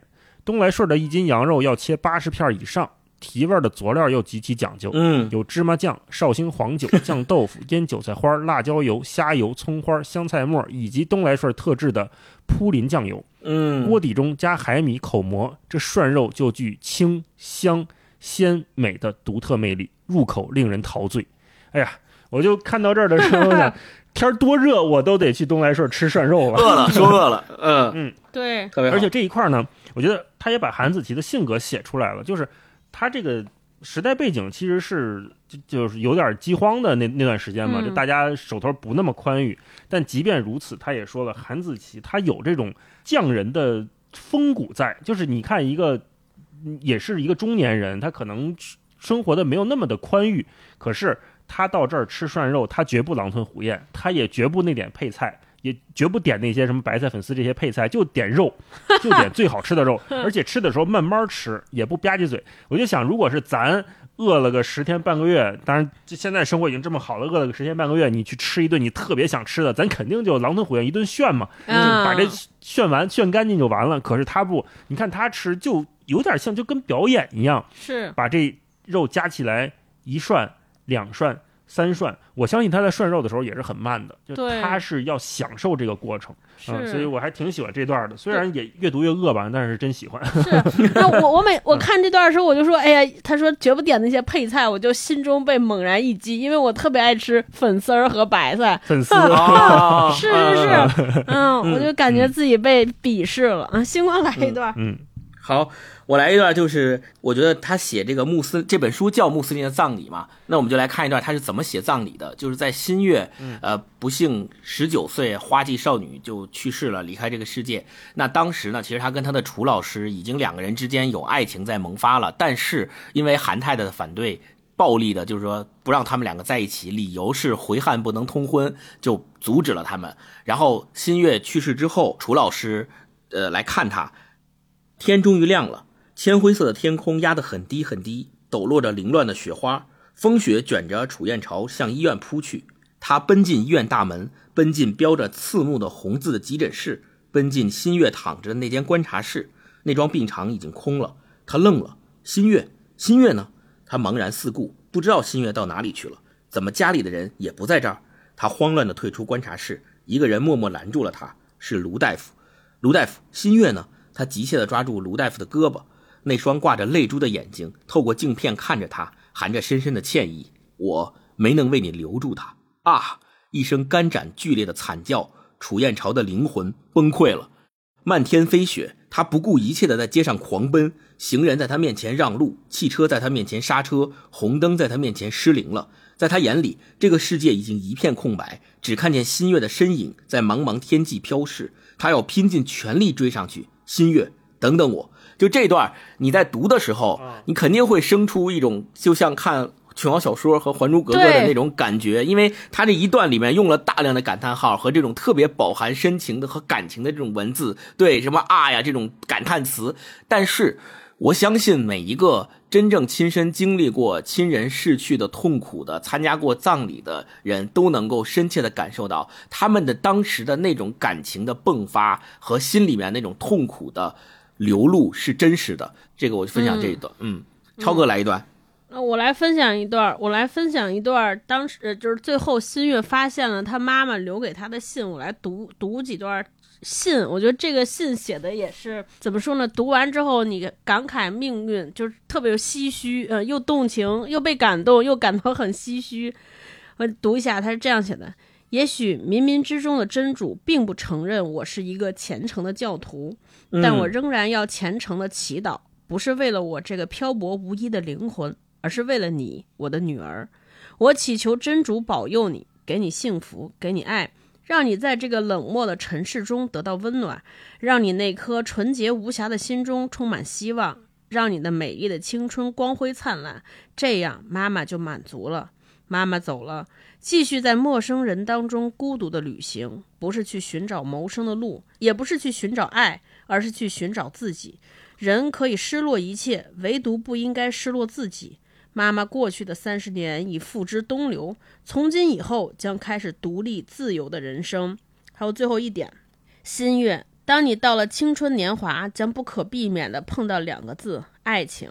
你将怎样对待它？妈妈当然衷心祝愿你能遇上一个和你真诚相爱、忠贞不渝的人，而不再尝妈妈所经受的苦难。但是，爱情并不像一个少女所想象的那样美妙。它的背后往往是陷阱，是深渊。爱情常会对错误视而不见，永远只以幸福和欢乐为念。它任意飞翔，无法无天，打破一切思想上的锁链，欺骗永远只能密藏在心间，手法手里道貌岸然。它除开利益，什么也看不见，永远为思想铸下铁坚。这是英国诗人布莱克的一首短诗，妈妈抄给你，是让你引以为戒，希望你能有一个清醒的头脑，一双明亮的眼睛，一颗坚强的心，在布满迷雾的人生中，能牢牢地把握自己的命运，闯过一道道的难关。你懂了吗？希望在将来的某一天，妈妈再见到你的时候，你已经是一个强者。吻你，我的女儿，你的妈妈冰玉。就我看到这封信的时候，特别唏嘘。就他妈妈其实一共。在这封信里边，就大概说了三段意思，一个是告诉了他身世的真实情况，然后里边说说我把你留给了你爸爸和我的姐姐，我相信你身上含着我们的骨血，他一定会好好的对待你。第二个希望就是，哎，我天天祈求你幸福，祈求你健康，祈求你平安。第三个就是希望你不要受爱情的苦，不要吃我当年吃过的苦。结果这三块这三个嘱托没有一个实现。你们发现了吗？对对吧？就是他女儿没有享受到他姐姐给的给予的那种完全无私的母爱，其实还有很大的间隔。然后中间呢，说他妈妈说：“我希望你健康。”这健康肯定大家已经看到，他身体不是很好，对吧？而且最后发生了罹患了很重的疾病。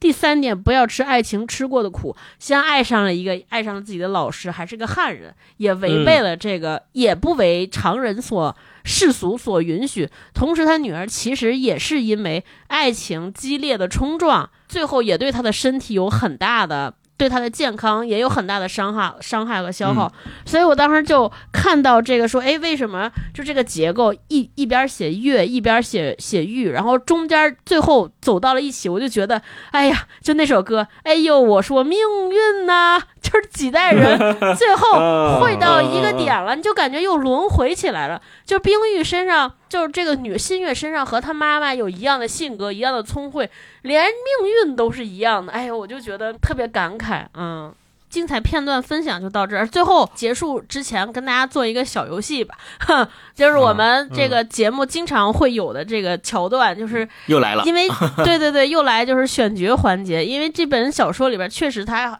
写了很多人物，而且这本书当年这本小说九七年的时候。哎，是九七年，对，也也被拍翻拍成了电影，所以我们最后就说，哎，就读的过程当中，在如此这个戏剧化的剧情，这么话剧的特别像话剧一样的对白的过程当中，你们有没有觉得，还脑海中想了哪个演员，觉得他饰演某个角色肯定特别合适？嗯，哎，我先说一个啊，我就当时久违的选角环节，对对对，我我先说一个，我当时想到。就是基本上是带着那个人的脸在读这个人物的，就是韩太太。我想到的是秦海璐，就 因为我在秦海璐看过那个我我因为我看过那个《四世同堂》，秦海璐演那个大紫大紫包是吧？那是大紫啊，大赤包，嗯，大紫包。然后后边就变成了一个特别，然后韩太太在后来那个说话的那种特别冲，教训所有人那个样子，就我自动带入了秦海璐的脸，嗯，就特厉害。你。那就顺着韩太太说，韩太太，我其实想了两个演员，一个是演少年的韩太太，哎呦，演梁君碧啊，另外一个就是中年之后，就是后半段啊。如果是让我去拍这个电视剧的话，也许我就会用不同的两组演员去拍，这样呢就更给大家一个悬念，就是你真的不知道最后是谁，就像我们看。一九八八一样，你最后也不知道德善跟哪位男士到底跟谁结，对对对对，到底谁是她老公，变成了一个大悬念。嗯，秦海璐我觉得还挺合适的，就是她要是严肃起来会很凶，而且就是说话也是不留情面的那种。我想的是另外一个女演员是李勤勤，她可以演中年版的韩太太，她是那种更严肃的面，就是面相。我觉得她如果是横起来，就是可以永远不给这个韩子琪好脸儿。对对对，就特别适合演那种特别厉害的，跟儿媳妇弄不对的那个婆婆。是，对。然后就是他的年轻梁君碧的少年，我张静初也许会合适，就是他的那个也是有一点点比较决绝的狠劲儿的，就是严肃起来会就是脸会很冷，但同时呢，他又是。代表着梁家这个长女，她能扛起全家来那种，也是一个很坚强的人的感觉。就我相信她是会很镇定的去处理，就是她就梁艺清他父亲的所有的死亡的葬礼，他会很镇定的、很很冷漠的去把这些都办完，然后跟那个韩子琪说：“韩哥哥，要不你娶了我吧？什么的，我们一起把《七珍斋》继续做下去。”嗯我我我相信他是适合的。嗯，星光呢？呃韩太太，韩太太，我想让江山演。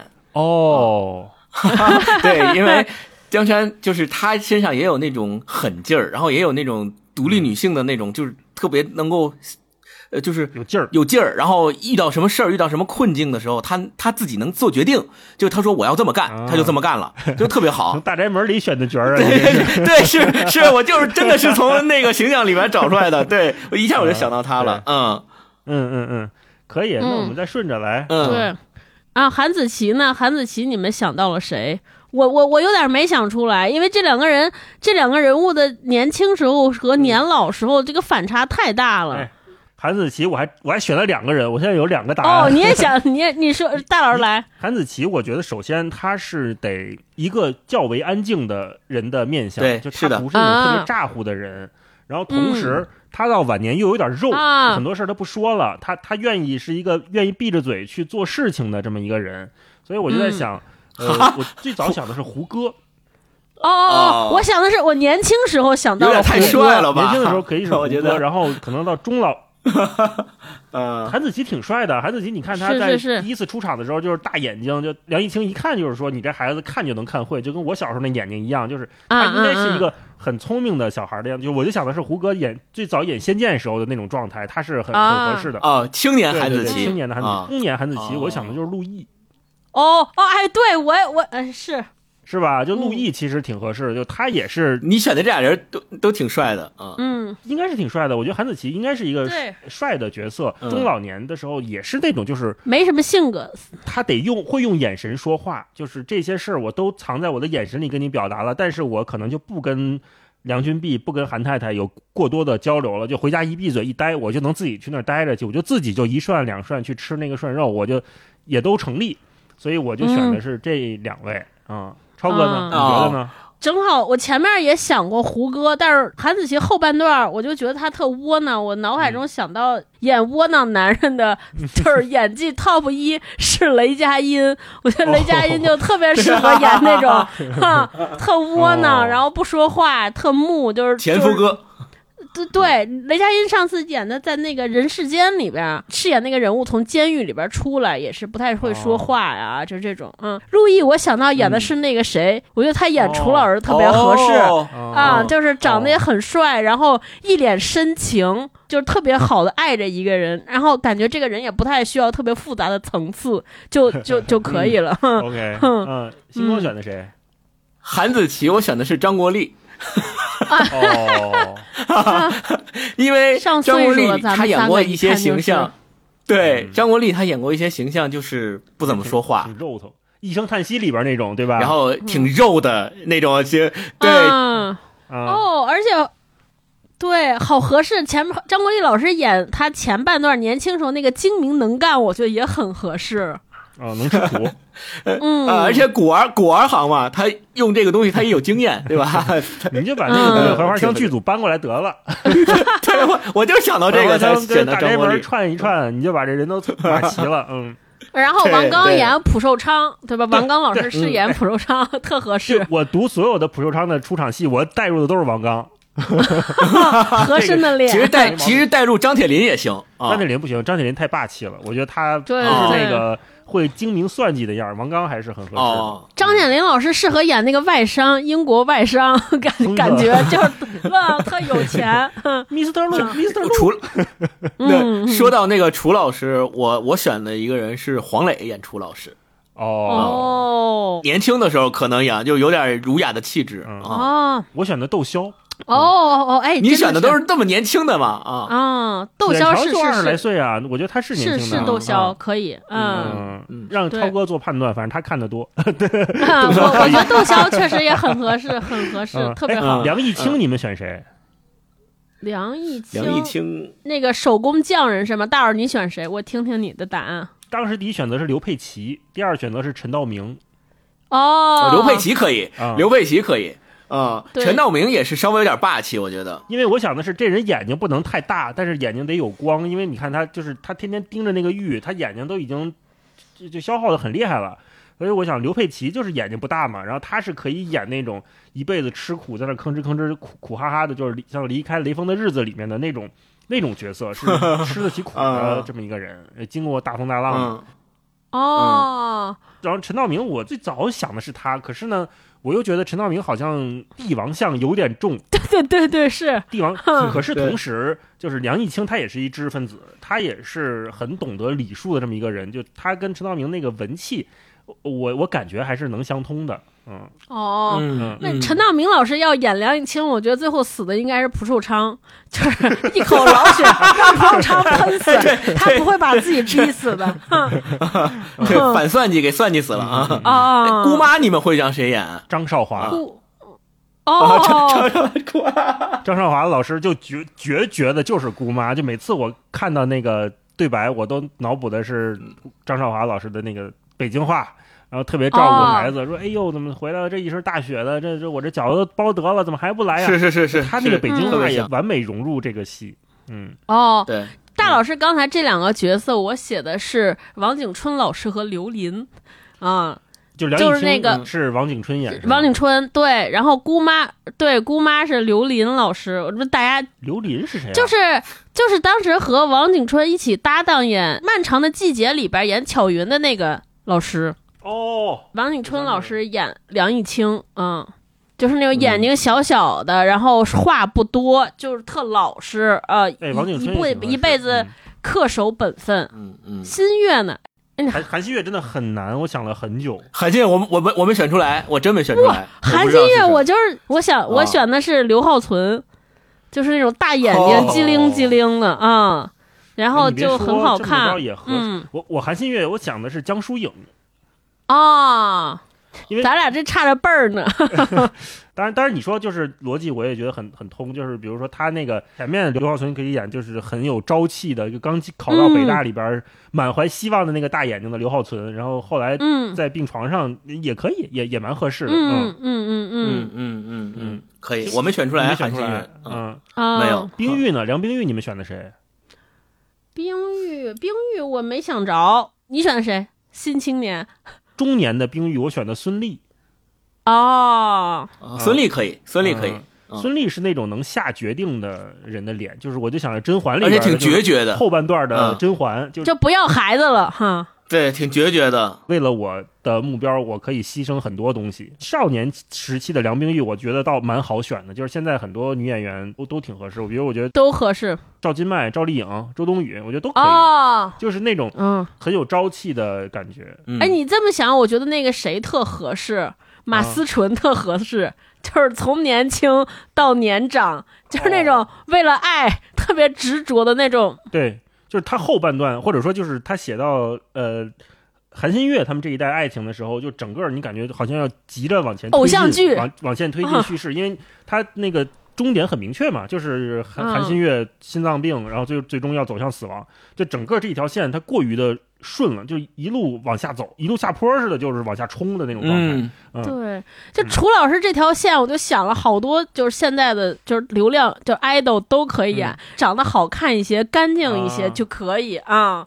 就他也不需要经历什么事儿，就爱的时候特别激烈，不爱的时候，你去世之后悲伤痛哭，哼就可以了。就感觉好像很简单。哎，我想过这个选择，但是我就觉得现在很多就刚才说这些艺人，他有的太白嫩了。哦，对对对，哦真的是。啊，就是楚老师他还不是一个奶油小生，他家里还是有一些就是吃过一些嗯就不是那么富裕的、啊，所以我就想窦骁呢，他本身肤色也偏黑，然后他也是那种也许不太善言辞，但是会去做一些事情、做一些决定的人。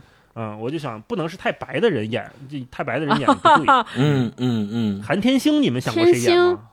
哦，天星，我想过，我我想过是谁，是就是《漫长的季节》里边演小北那个小男孩儿。哦，你们有印象吗？就是戴一眼镜儿在，我都忘了，对，特别抱歉，忘了人家那个演员的名字，就是演张小北那个演员，嗯、也就在是《隐秘的角落》就是范里边老师的后面后面捡的那个那个孩子对吧？对对对，啊就在超市里边收银，那个小画家就干哦干净净的，特听话，哦然后稍微有一些叛逆，也特别为家里着想，但是每次想生气的时候，一想到家里人就又怂了，就是那种。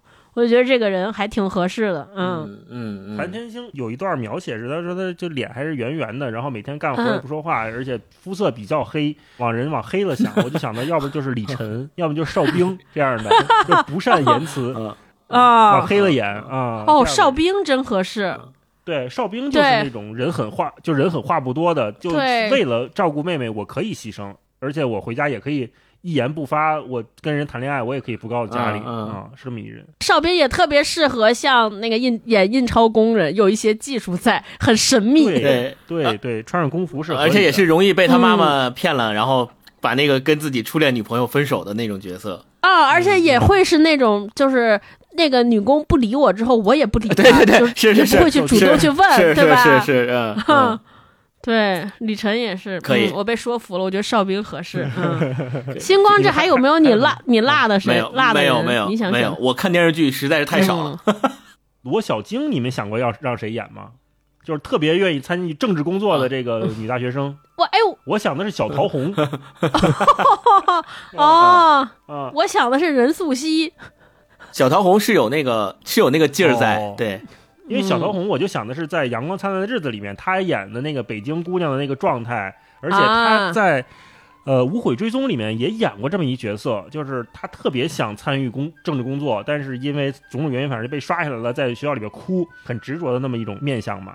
那我们这次的选角就到这儿，欢迎大家 也跟也在留言区里面跟我们说一说，如果你读过这本小说，你能能想到让谁来饰演谁，嗯咱们也来参与一下这个游戏啊。待会我最有信心的就是姑妈请张少华老师，虽然他已经离我们而去了哈，我觉得最、啊最完美、最最完美的选角就是他。我如果大家有想挑战这位姑妈这位角色的，我很期待大家还会说出谁来。对，就把大家就把你在读这本书的时候，你心目当中所设想的那个形象是谁，在你在说这个书里的话啊，然后你就把它写出来。对，啊，我们就在留言区里边看一看有没有什么新的启发。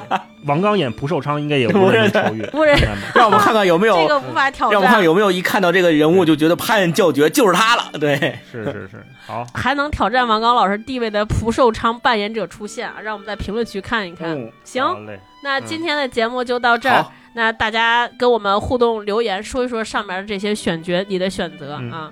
然后我们会从评论区选出五五位朋友送出穆斯林的葬礼纸质书一本啊，希望大家都能喜欢。嗯嗯，看谁的选角嗯最精彩，我们就送给谁。好的好那我们就到这儿。好嘞，好嘞，我们下周再见啊！祝大家这周工作愉快。好哎好好，拜拜拜拜拜拜拜。